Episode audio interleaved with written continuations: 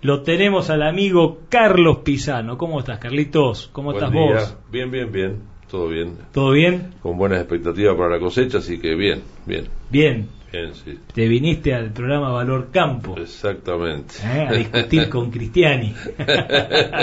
Una vez más. Una vez más. ¿eh? Es algo Después de todos los días Upa, ya, ¿no? Después de Nah. 10 años, después de 10 años que estamos, que vamos, que venimos y Sí. adelante. Siempre Pero trabajando. siempre con buena onda. Sí, y siempre Sí. trabajando, Y ¿no? siempre trabajando. O sea, del ¿Eh? día uno. Yo siempre digo el día uno. Con vos del día uno. Bueno, buenísimo. Arrancamos con la carnicería. Buenísimo.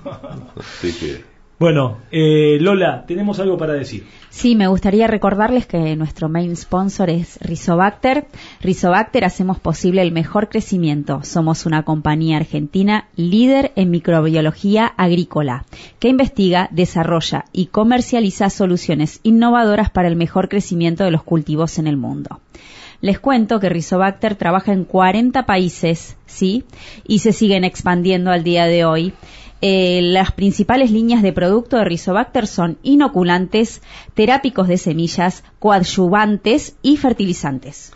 Muy bien, Lola, ¿cómo vamos mejorando ese lenguaje técnico? Eh? ¿Cómo le cuesta a Impresionante. usted que, ¿Cómo le cuesta a usted que es... eh, Imagínese, de la- de- no sabía mundo- lo que era la, la diferencia entre la gruesa y la fina, ¿cómo no me va a costar esto? Usted que, usted que es del mundo de las artes hablando de productos químicos. Bueno, Me parece pero- brillante, ¿eh?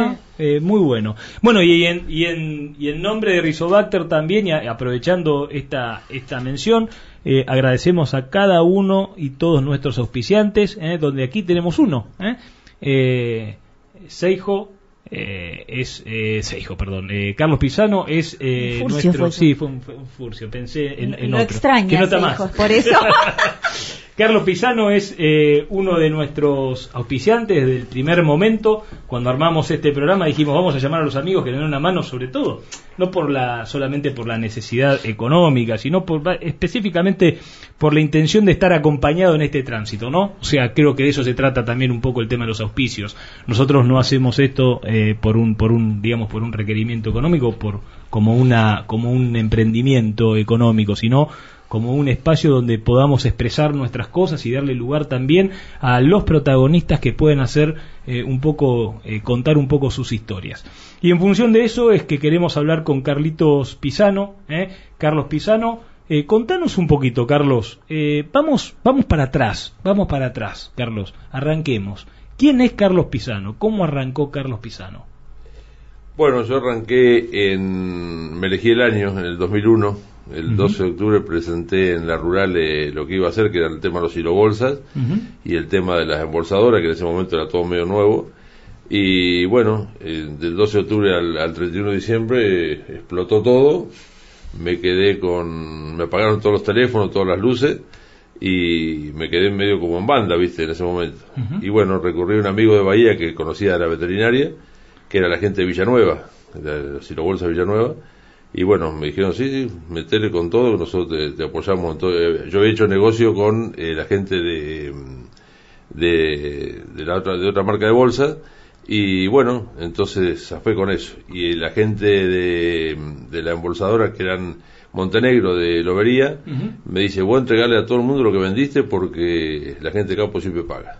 Así que, y la verdad que fue bueno porque en marzo arreglamos todas las cuentas y pagaron con menos kilos de trigo lo que era en diciembre. Sí, por supuesto. Pero más allá Sí. de eso, porque esa es la historia de, de tu empresa, de Carlos Pisano, tu Sí. empresa. Hablemos del Carlos Pisano persona. ¿eh? Vayamos al Carlos Pisano persona.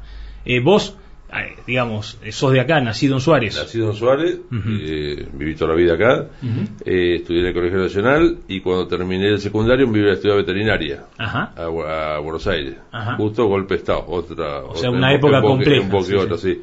Mi viejo no quiso saber nada de mandarme, pues tiene un primo estudiando medicina que. Tu viejo trabajaba en seguros, ¿no? Mi viejo trabajaba en el banco. En el banco. En el Banco Nación. Y bueno, entonces había que resolver o qué hacer otro tema. Ellos eran representantes con mi tío de, de las máquinas Falaval. Ujú. Entonces me fui a Buenos Aires a hacer el curso y fui mecánico unos cuantos años. De, y después seguí vendiendo. Cuando ellos se retiraron, seguí vendiendo yo. o sea, Paralela- vendías eh, máquinas de tamo en una zona que no, no tienen demasiado, digamos, No, pero vos sabés que en ese momento se vendía empezó. mucho, sí, en ese momento había, no eran tambos grandes, eran todos tambos chicos. Sí, Entonces tenía muchos clientes, aparte toda la zona, porque no había mecánicos. Así que, seguramente, sí, en, tambo. Rivera, en Carué, en todos Exacto, lados, sí, andaba por todos lados. y paralelamente a eso entré a trabajar lo de Sousa. Ajá. Es decir, en, en, en marzo o abril creo que entré a trabajar lo de Sousa, tuve cinco años. ¿Ahí en repuestos estabas? No, no, en venta. Ah, en venta de maquinaria. en venta de Sousa. Y tuve cinco años y después ¿En qué año eso? Del 76 al 80. Ajá.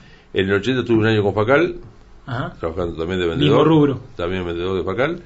Y en el 81 eh, salí y me entré, empecé el curso piloto, en ese momento justo, y en- justo salió la vacante en lo de Noti en la veterinaria y estuve 17 años trabajando en la veterinaria.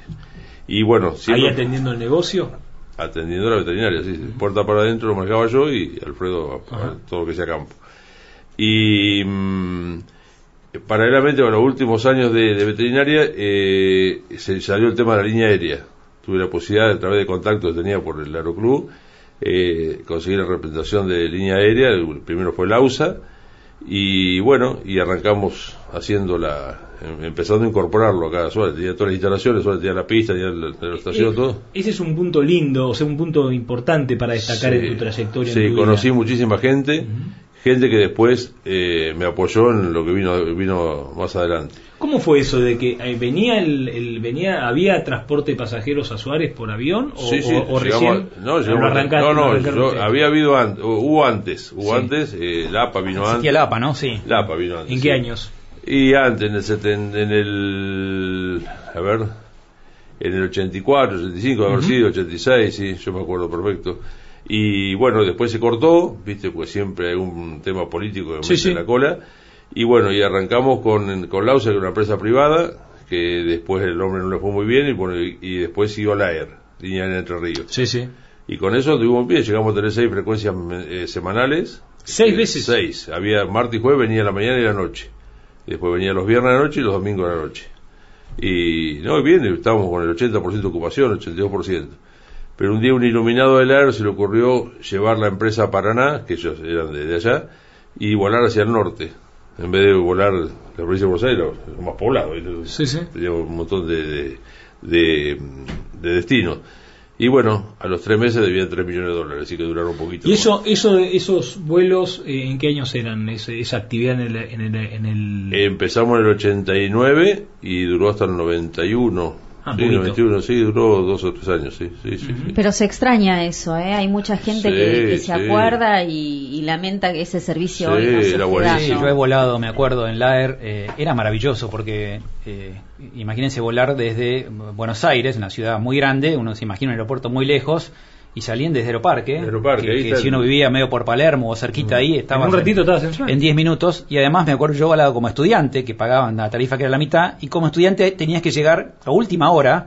Porque había que confirmar si había lugar en el vuelo. O sea, vos tenías que llegar último, así que llegabas 10 minutos antes del vuelo, el aeropuerto te quedaba cerca, te subías al avión y en una hora estabas acá. En, en dos horas, puerta a puerta, te ibas de Palermo a Suárez. Era maravilloso. Sí, Eh, sí. Varias veces lo he hecho, la verdad que un buen servicio, aviones ¿Y chicos. qué pasa hoy? ¿No hay, no hay capacidad en las No, empresas? No, hoy- hay capacidad en el público? No, pero hoy ya no iremos a Aeroparque y ahí está el problema. Ah, O sea, claro. es negocio si vas a Aeroparque. Si ya vas a San Fernando, a Morón, Es muy otro lejos. lado, ya tardás más de ahí a Buenos Aires que lo que tardás de acá a Buenos Aires. Claro, exacto. Claro, eso, eso, eso claramente suena hoy si uno tiene que hacer un vuelo de, de estos cortos, ¿no? Por eso el- el- tanto el auge de, de los trenes rápidos en Europa, ¿no? Pero mm. un vuelo de menos de, de 400 kilómetros, cuando uno saca el tiempo de ir hasta el aeropuerto de origen, tomarse el vuelo, llegar una hora antes, por lo menos, tomarse el vuelo y después del, del, del- del aeropuerto de destino hasta, hasta el destino final, de la ciudad que va, y todo eso toma no menos de 3 o 4 horas, cuando uno en auto tarda 5 horas largas, ¿no? Entonces,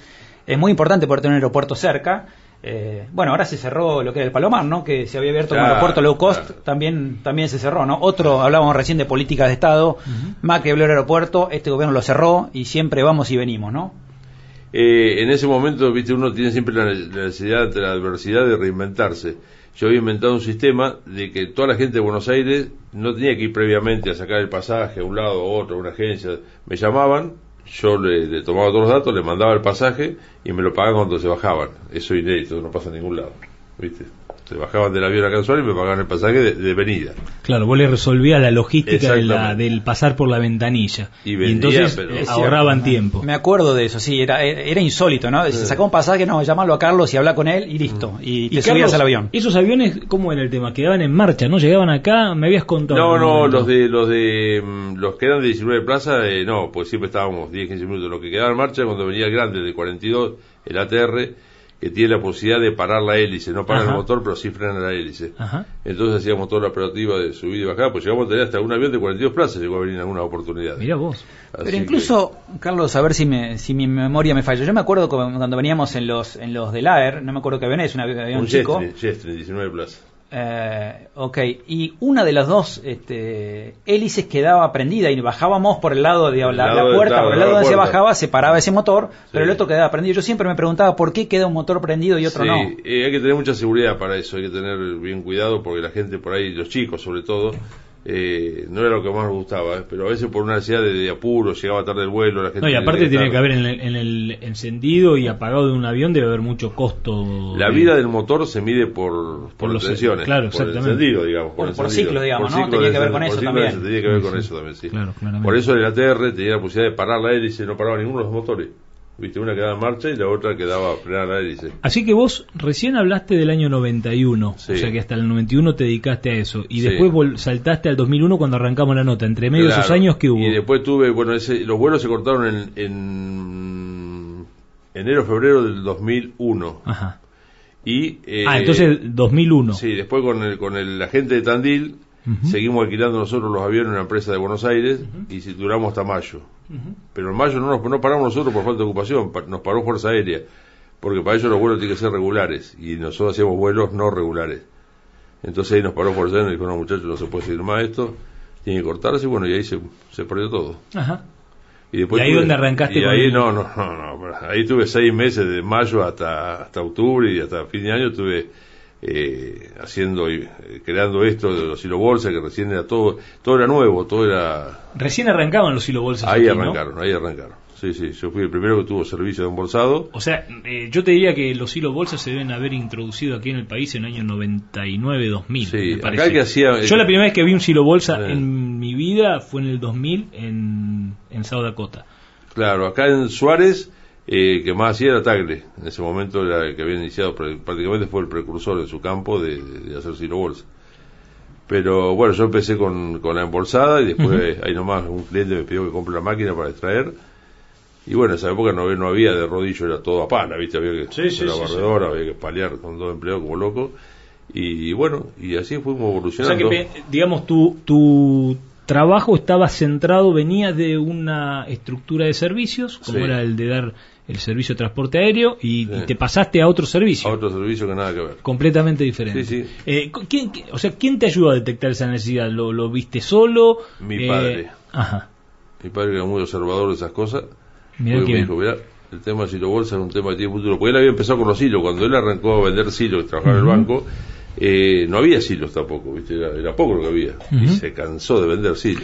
Porque veníamos de una época, en los 90 fue una época donde eh, hubo muchos problemas de viabilidad y cobranza con empresas tanto cerealeras como con empresas de, De Hacienda, de Hacienda, la- ¿no? O sea, eran los. ¿te acordás? Eran la época donde, eh, digamos, la, la- la- las, eh, como por así decirlo, las, eh, te, te, digamos, te estafaban, no, o te clavaban. La clavada era bastante, bastante frecuente, ¿no? Sí, sí, el tema de Hacienda era sobre todo el tema de Hacienda. Cereal no sé, no era tanto, pero Hacienda era... Bueno, fueron periodos eh, económicos muy turbulentos, ¿no? El dólar se fue de 1 a 4, ¿se acuerdan? Claro. Todo fue un gran despelote. Sí, pero hablo de la década del 90, Uno a eh, tres donde no había rentabilidad, en la década del Ah, ok, 90, ok. donde no había rentabilidad Mm. en el agro, eh, digamos, eh, sobre todo en la ganadería, más que en el agro, en la ganadería, eh, y, y la verdad es que eh, pasaban todas estas cosas, ¿no? O sea, frigoríficos que caían, o sea, había, digamos, no sé, había una coyuntura que no, no la recuerdo bien, pero había una coyuntura de donde era muy frecuente el tema de las clavadas, fines de los 90. jaulas completas o de cerealeros, de cerealistas que se caían, Mm. y este tema de refugiarse en el valor propio, eh, creo que empezó a tomar eh, bastante empuje, ¿no? Con el tema de las bolsas. Sí, sí, sí. Eh, yo me acuerdo cuando mm, yo, de- independientemente de lo que tenía acá la parte aérea en Suárez, también el aire me había dado Necochea. porque Ajá. yo había dejado el representante que tenía en ese momento y me, me dieron para que hicieran Necochea. Así que todos los fines de semana me iba para allá y, y, y también, bueno, ahí enganché después el tema de transporte, porque cuando iba para allá veía en la estancia Quinigua, ahí en frente al Baromo, veía las pilas de trigo. ¿Viste? Estaban, cosechaban en ese momento, no había, no había sido bolsa, pero así empezaba y estaban todas las pilas de trigo. La veía de la ruta, yo digo, "Uy, este tema, cuando yo pensaba yo, ¿viste? Sí, sí. Y bueno, cuando decidí hacer también transporte, así a fin de 2001, me fui a verlo al encargado de campo ahí y bueno, le puso al, al administrador, le, le propuso la idea de, de los hilo bolsa y bueno, en ese momento dijeron que no, pero sí, si tenía transporte me iban a dar todo el transporte, pues trabajaban con gente de Bahía y querían buscar algo más cercano, por el tema de la proximidad de los camiones, la, la celeridad. Y, y bueno, ahí arranqué con el tema de la- del transporte. Me acuerdo que pasó diciembre, no me llamaban, me había dicho que quedamos. Pasó diciembre, empezó a pasar enero y no me llamaban. Digo, ¿qué pasó? Que agarré un día el avión y me fui a ver a, arriba del campo. a ver si no, estaba todo paradito, estaba todo sin cosechar y bueno, estoy en carrera todavía. Y a los poquitos días. ¿No habían cosechado? No habían cosechado todavía, ¿no? Y era un montón, viste, era un montón de, de, de- de hectáreas ahí en un campo que tienen enfrente, en Raulet. Así que un día me llamaron y bueno, hicimos 204 viajes, fue mi debut, 204 viajes y tres mudanzas, no me voy a olvidar nunca más. Así que ahí arrancamos el tema de transporte y bueno, de poquito se fueron incorporando los clientes. ¿Bolton estaba ahí en esa época ya, en Quiníbal? Eh, no, había un ingeniero de, de Buenos Aires que era familiar de la dueña, Ajá. eh, no me acuerdo el apellido, no me, no me acuerdo el apellido, pero me hizo transpirar la camiseta también. Está bien. ¿Y cómo es este tema de Pisano Cargas? ¿Cómo es, eh, cuál es, cuál, cuál, digamos, contanos un poquito qué es el hacer de, de una empresa que se dedica, no solamente yo cuando hablábamos del título de la nota, en la, en la producción que tenemos entre los tres, eh, en, la, en lo- los días previos al programa, digo, yo creo que lo que Carlos hace no es transporte, o sea, porque lo conozco hace 10 años que me presta servicios, eh, lo que Carlos hace es logística, o sea, pi- digamos, Pisano Cargas no es solamente una empresa de transporte de granos, sino una empresa de logística, porque lo que haces vos de alguna manera es tratar de resolver el tema de- de- del requerimiento de transporte a través de pensar en cómo resolverlo de la forma más económica posible, ¿no? Exacto, primero que nada es una empresa familiar. Para arrancar una empresa familiar lo manejamos nosotros entre casa. Eh, un poco la idea es que eh, prestar el servicio bueno es lo, lo, lo más aconsejable y es lo que me dio resultado. Yo en mi teléfono te aprendí a las 24 horas los 7 días de la semana. Entonces ya ahí marco una diferencia con algún otro. Viste que por ahí tiene horario el cliente, tanto para el cliente como para el camionero, porque el camionero también llega a Bahía y se empiezan los problemas con la carta de aporte, que el problema de calidad, que hay que autorizar, conseguir la, viste, la, la- las aprobaciones del dueño del campo para hacer los descuentos. Y bueno, todo eso está en marcha todo el tiempo. Y me parece que eso ha marcado una diferencia. Entonces eh, fue un poco lo que me dio resultado de, de cómo de cómo seguir. Y el tema familiar, viste, nosotros hacíamos embolsado, extracción, llegamos a tener siete embolsadores y tres extractoras. Y bueno, que hoy no se puede por el tema de los empleados, hoy no, es imposible. Bueno, de hecho que lo achiqué todo. Eh, Todo lo que es la parte de la, eh, la parte laboral, la parte laboral es un problema. Vos, yo, por ejemplo, los, ca- los choferes de camiones, cada dos choferes en blanco tengo uno más que de cargas sociales. Tengo cada dos, tengo tres. Viste que algo no, no se puede, no puede ser, no puede ser. Y después el tema de la doble indemnización, si tenés un problema con algún empleado, te cuesta en el caso del camión, te cuesta el chasis, viste. Tenés que vender chasis para pagar el despido. No, no, algo no, tampoco es viable. Por eso que no hay empleo en el país y no lo va a haber si no hay una reforma en esto. Al no sé de qué forma, pienso que hay una- tiene que haber un seguro de desempleo, un buen seguro de desempleo, cosa que si alguien se queda sin trabajo, por el motivo que sea, que tenga seis meses de seguridad, de estabilidad laboral para, para poder vivir y conseguir un trabajo. Tal cual. Yo siempre soy la defensa de que, de que si tengo un buen chofer, yo soy el primero que lo defiendo. Y si el- para el chofer el trabajo es bueno, él me va a cuidar el camión y me va, me va a cumplir como corresponde. No ¿Qué puede se haber no hay tener. ¿Qué se siente tener hoy eh, la responsabilidad? ¿Cuántos camiones tenés hoy operando? Cuatro. ¿Qué se siente hoy tener la, la, la- sobre tus, Cuatro míos, ¿eh? Cuatro sobre míos, tus hombros la responsabilidad de tener eh, 200 toneladas sobre la ruta en manos de personas eh, que sabemos hoy que tienen algún, digamos, vulnerabilidades como pueden ser el tema del teléfono celular, que pueden ser el tema de las distracciones, que puede ser el tema del cansancio, o sea, y vos sentir esa responsabilidad, ¿no? O sea, es algo que yo, eh, digamos, vos sabés que soy emprendedor y me gusta Sí. hacer cosas, eh, digamos, eh, de hecho, en mi familia hubo algún momento en relación con el transporte, pero no, es algo que no me lo no me lo permití, no, no podría vivir con esa responsabilidad, no sé si me explico lo que quiero decir, o sea, eh, hoy vos tenés cada camioncito son 45 toneladas arriba de una banda de 3 metros. ¿Cuánto tiene la, la ruta de ancho? Dos metros sesenta. Es 70, increíble las sí. rutas que tenemos, ¿no? O sea, Sí. eh, eh, realmente, eh, la, digamos, una, yo a veces lo pienso, ¿no? Una familia viajando a Buenos Aires o una, una persona viajando a Buenos Aires en un auto que se encuentra en una banda de la mitad de esa ruta, de un metro y pico, con un camión que viene de frente, que sabemos que hoy, eh, con la tecnología, y capaz que está mirando un celular. Eh, y Lo eso hace, y lo, hace, lo hace. y lo hace Sí, a mí me volcaron un acoplado acá en la curva de la, de la Independencia por avisar al servicio que lo espere que llegaba. Mordió la banquina y lo- se lo puso de gorra el acoplado. ¿Viste? Con todo el, significa el- todo el desparramo de mercadería. Sí, aparte, que- y salió barato, porque si Sí, te no cuesta pasó nada, no agarró una- nadie, no pasó nada. accidente, Sí. exacto, o sea, Ese uno me ha pasado otro también, pero eh, en Tandil me acuerdo agarró un pozo en la ruta, pero un cráter era, arrancó las dos ruedas del lado de la banquina del acoplado y fue 400, 500 metros a las gambetas, pasó hasta por un puente, hasta cuando iba parando ya con girasol, ¿viste? cuando bajó la banquina y el eje tocó en la banquina, se dio vuelta. Pero, viste, y no pasó nada, y venían algunos frentes que pasaron, viste, y el tipo que venía de frente ni sabía que el acoplado venía con un- una dos ruedas menos y que venía la gambeta. Claro. O sea, debe de ser, debe ser difícil, ¿no? Eh, Sí, o sea, sí, pero, eh, y no parar riesgo- nunca, porque aparte los sí. momentos más importantes del año son los que vos más actividad tenés. Sí, es una lotería, ¿viste? Si, es como tirar una caja de bala en, en el fuego, ¿viste? Sí, si sí, toca, te toca, y si no toca, no te toca. Pero pasa, ¿viste? Todo el mundo asumimos ese riesgo y tenemos seguros y tenemos cobertura de, ¿viste? Tanto para la mercadería como para la gente, para todo. Y si no, no, podría, no se podría hacer el trabajo. Es imposible. Sí, yo creo que, a ver, a- alguien tiene que hacerlo, ¿no? Sí, Eh, es una responsabilidad que hay que hacerlo bien, pero alguien tiene que hacerlo. Hay, hay muchas, muchas eh, actividades en, en, en- en- en toda la sociedad que, que son riesgosas.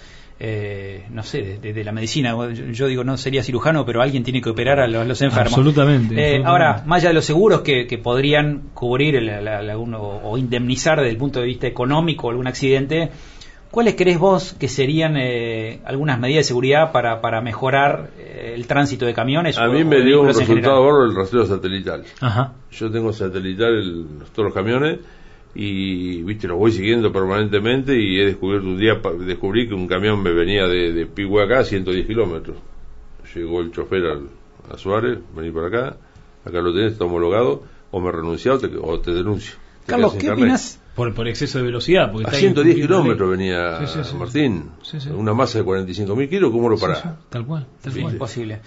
¿Qué opinas? Yo soy de la teoría de eh, que los, los camiones deberían tener una, una antigüedad máxima. Por decir algo, un camión de más de 30 años de antigüedad no debería estar en la ruta. Es que por más está, la BTV, ley por más... está, eh, está, está, Eh, pero no se aplica pero está, Pero está ¿qué opinas de que se cumpla? Porque se va prorrogando, ¿no? A la larga, a mí me ha pasado a mí que, Mm. que uno pide un camión y llega un Bedford del año 40 que, que Sí, cuando mira fuerte se destartala. El 11-14, el 11-14. No, no, no, me han tocado. Este, sí, sí, me han tocado, sí. Eh, Bueno, no importa, camiones de, bien vas a tener pasado que cambiar de 30 o empresa de 40 años. Bueno, pero a veces cuando en plena cosecha eh, uno llama a un transportista y, y consiguen de otro lado, no hay camiones y llega lo que llega. Y uno dice, este, es razonable que un camión que tiene más de 50 años esté en la ruta, por más BTV que tenga, no sería razonable decir, miren, 45 toneladas arriba de la ruta, 30 años es un, es una, es un plazo suficiente para amortizar un camión y decir, basta muchacho, esto a la basura y hay que comprar un camión nuevo. ¿Qué opinas bueno, de eso? Ahí, bueno, ahí opino varias cosas. Primero, la ley está. La ley de, de antigüedad y la ley del peso potencia.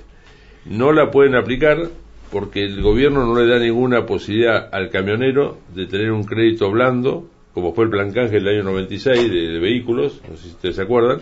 Sí. Yo me acuerdo que cambié una Ford 66 por la, la Ford cabina Sí, media sí, de sí, Gana sí, Blanca, sí, sí, sí, 2000, tal cual. 2000, El plan eh, canje, el instaurado por. Menem. No hay, eso no hay para camiones.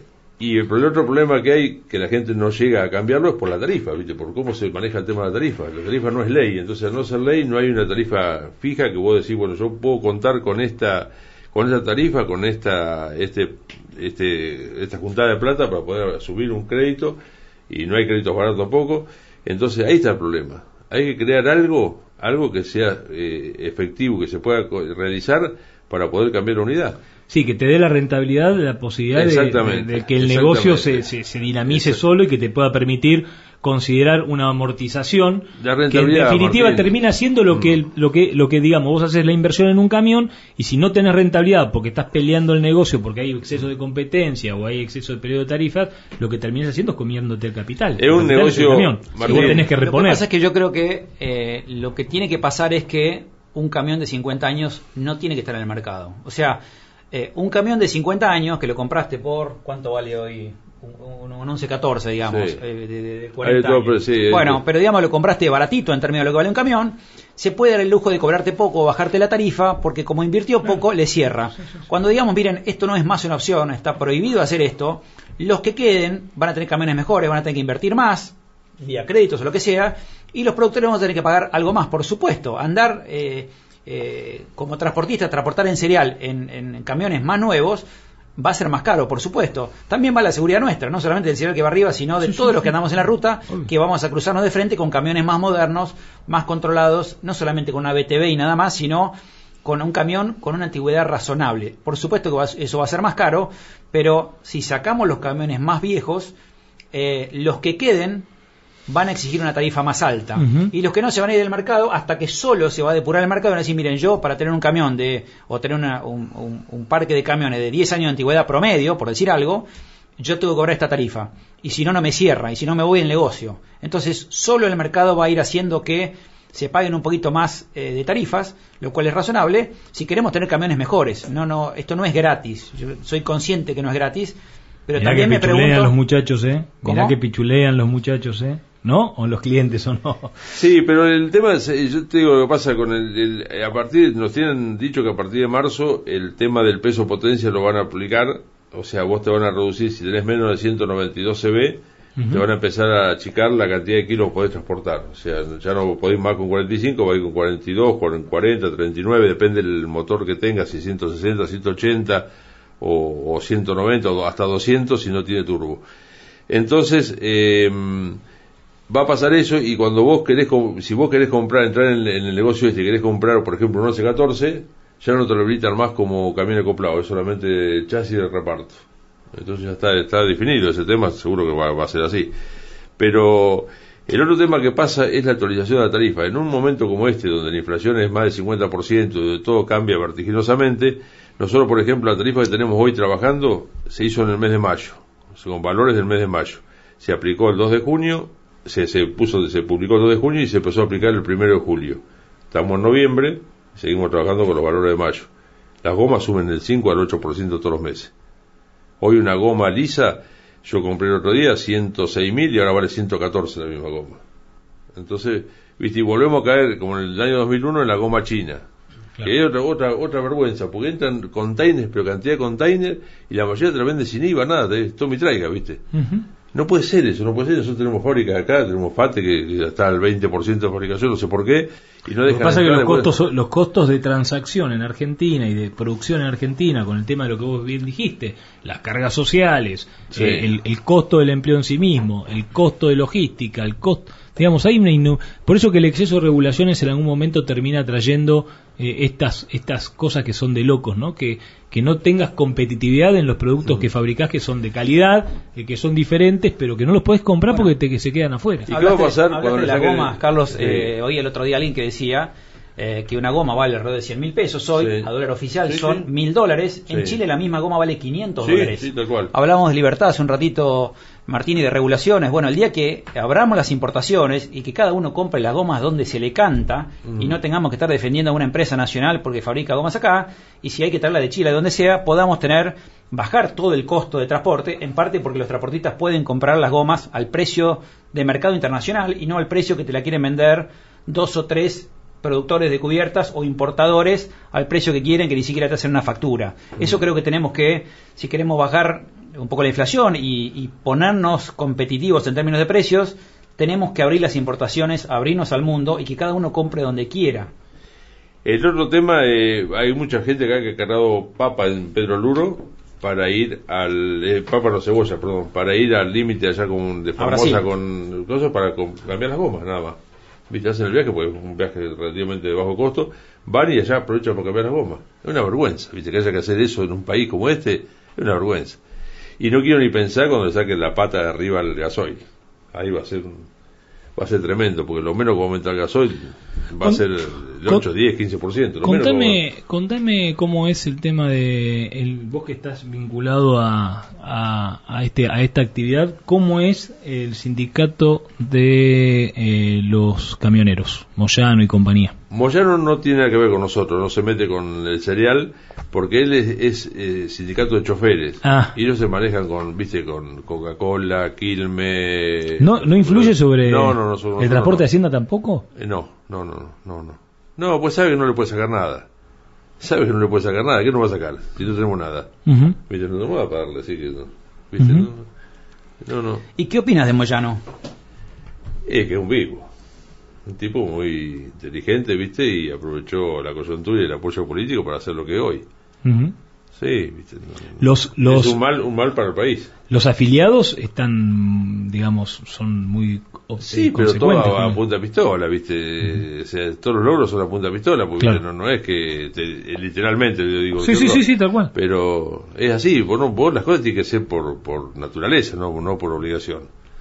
Vos, vos escuchás los noticieros, la cantidad de aprietes que hacen. Sí, sí, por supuesto. La gente que, que algunos muy poquitos se animan a denunciarlo. Y ustedes, usted- digamos, nosotros en la, por ejemplo, en la, no sé, en la ciudad de Coronel Suárez, estamos los que tienen comercio, emprendimientos, eh, incluso hasta el agro, puede estar o en la sociedad rural argentina, en la sociedad rural de, de Coronel Suárez, que es de Carvap, eh, o en la Cámara de Comercio e Industria de Coronel Suárez, que a su vez responde a otras cámaras Mm. eh, o entidades de primer y segundo orden a nivel nacional y provincial.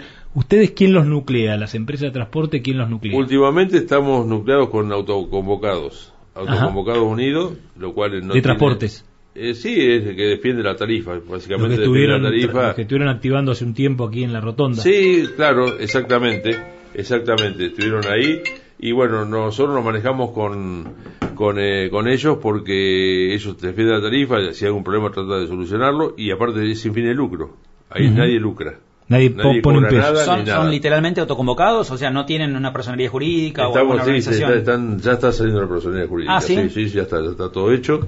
Eh, así que ya está, en este mes tendría que estar la personalidad Sería un gremio de, de, de camioneros, digamos, pero aparte de... Autoconvocado, viste, no, no, no tiene nada que ver con ninguna parte política, con nada, viste. No, no, un Solamente- gremio- un gremio solamente defienda- para, para defender la tarifa, para poder sentarse en la mesa de negociaciones que se hace en la Secretaría de Transporte, con la gente de CATAG, la gente de FETRA, todas las entidades del campo, que son los que conforman y firman la tarifa, viste. Cuando se hace una tarifa de una, un aumento, eh, firman todos.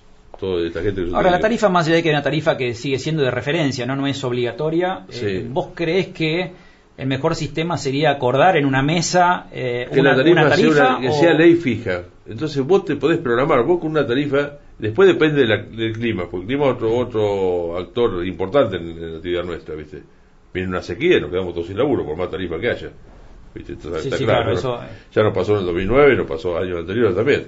Viste que pasaban las máquinas y entraban al potrero, hacían una cruz así y se iban, viste, pues no daba nada. Pero digo, eh, el, el hecho de tener una tarifa fija y acordada en una mesa entre los representantes de, Mm. digamos, los productores agropecuarios, los, eh, los exportadores y, y- y los transportistas, por supuesto, eh, puede ser una- un arma de doble filo, ¿no? Uno puede decir, bueno, tengo asegurada una tarifa, tengo un piso, pero también puede ser que eh, de repente les, les empiece a quedar corta la tarifa y uno diga, ahora, ¿qué hago? No tengo libertad para, para negociarla. ¿Vos crees que es mejor una tarifa fija y única por, Y no se- sé si a nivel se- país o por región? claro, yo digo que para mí el criterio es que sería una tarifa fija que se cobre, que la paguen todos y eh, que se actualice cada tres meses. ¿De acuerdo? Como esté el, el estado del país, ¿viste? el estado inflacionario del país, porque también tenés que ir acompañando eso. Y después el problema que hay, que hay muchas empresas grandes, multinacionales, que al cliente le debitan una tarifa y que no le pagan otra. ¿Viste? Entonces eso, eso crea un, un desfasaje importantísimo, ¿viste? Por eso con el volumen de carga que te carga bajo el tubo, te carga sobre la ruta, te paga lo que quieren. Claro. Y ahí viene el otro problema, ¿viste? Entonces el tipo llega un momento que cuando se pasó el, el, el colador, ¿viste? No le queda ni para cambiar la goma. Nosotros siempre tenemos los ciclos de goma, son eh, ahora cuando empieza la cosecha, empieza el calor, igual tenés que tener goma buena. Si vos andás por la ruta, vas a ver la cantidad de goma que tirada en la banquina, los pedazos de goma, ¿viste? Que son Sí. desarmados, porque son recapadas, porque están Otro sopladas. factor de peligro. Otro peligro más, exactamente. Sí, sí. Entonces, si vos estás limitado para comprar una goma, te imaginás para el otro. ¿Viste? Una cosa que no, no.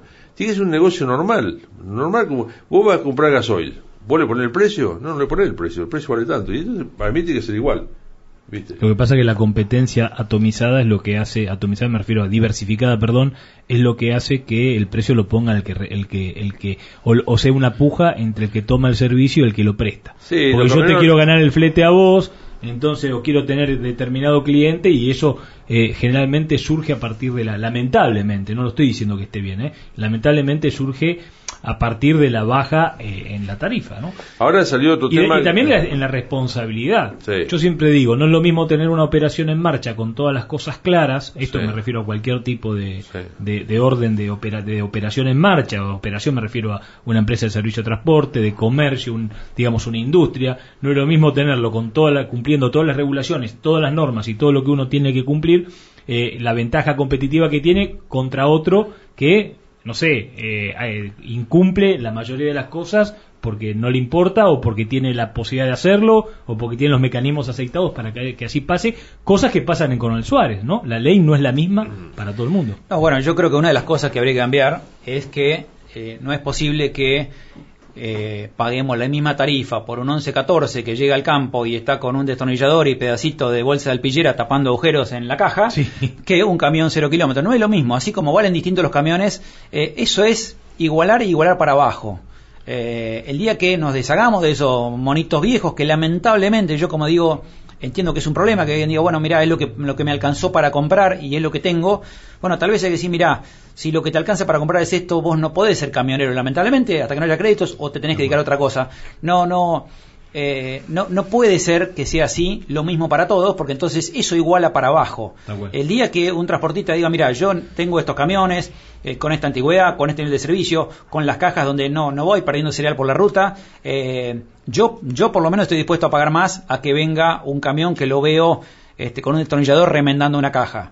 Eh, cuando eso pase, creo que la cosa va a cambiar, porque eh, no es lo mismo la tarifa, no es el mismo nivel de servicio que brindan todos y creo que parte puede estar en la diferenciación. En de repente, yo no, nunca lo vi, pero me imagino si yo fuera transportista, de repente decir, mira, yo cobro esta tarifa, pero te voy a mandar camiones de tal antigüedad, de, tal, de tales características. Eh, hoy uno pide un camión y te mandan. Y, y son todos iguales y la tarifa es siempre la misma. Y no es lo mismo. ¿Sabes qué pasa, Mariano? Yo te voy a explicar. El, el tema de este país aumentó mucho la producción. Aumentó mucho la producción por Totalmente. el el rinde por hectárea aumentó mucho. Entonces, ¿qué pasa? Vos no podés prescindir del 11-14 o del camión viejo porque cuando llega la cosecha ahora no alcanza nada. Hay Sí, sobre días, hay flete días y corto. semanas que son cuello de botella que no te alcanza nada. Entonces vos dependés. Y la culpa no tiene el camionero que tiene el 11-14, es la, la- la que en el gobierno nunca hubo un plan de, de trabajo para ayudar, para, para que le convenga al gobierno, porque le conviene al gobierno, le conviene al productor, le conviene a todo el mundo que haya camiones mejores, ¿no es cierto? Por un tema de seguridad de ruta, por lo que vos me, me explique, está. Pero si no, no se crean las pautas, no está la política de, de poder mejorar eso.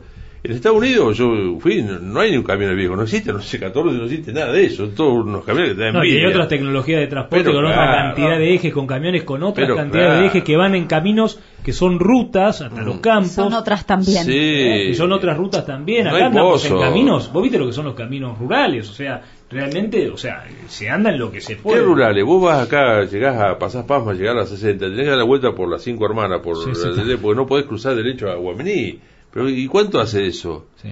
¿Qué le cuesta al intendente de Guaminí mandar un volcador día por medio con dos personas y tapa los pozos aunque sea con tosca? Es otro problema más, más, ¿Viste? más largo ese, pero ¿Viste? básicamente eh, creo que es un problema estructural, ¿no? Como también el tema de la ausencia Exacto. de trenes, como digamos, le falta, Sí, sí. le falta ponerle falta poner cabeza. Y lo Sí. que sí decís es que hay un incremento en la producción en los últimos 15 años Claro. de 60, 70 millones de toneladas, ¿o no? No alcanza nada. O sea, te vos aseguro- sabés ese- Bueno, pero qué lindo problema. A ver, no estamos hablando de que no hay demanda, Pero de si que no hay viaje, cabeza- de que no hay cereal. Estamos hablando de que no, Pero- no alcanzamos a transportar el cereal. pero- Entonces, encarguémonos de que haya más Mariano, camiones, vía Mariano, créditos. hacé la, hacé la ruta, no, no, no hablemos de Coronel Suárez, eh, o de venir hacia el sudoeste que te está, sale- te está yendo desde zona de una zona de mayor productividad, cuando más te alejas desde Buenos Aires, una zona de menor productividad, como puede ser esta que estamos casi en la puerta de la Patagonia.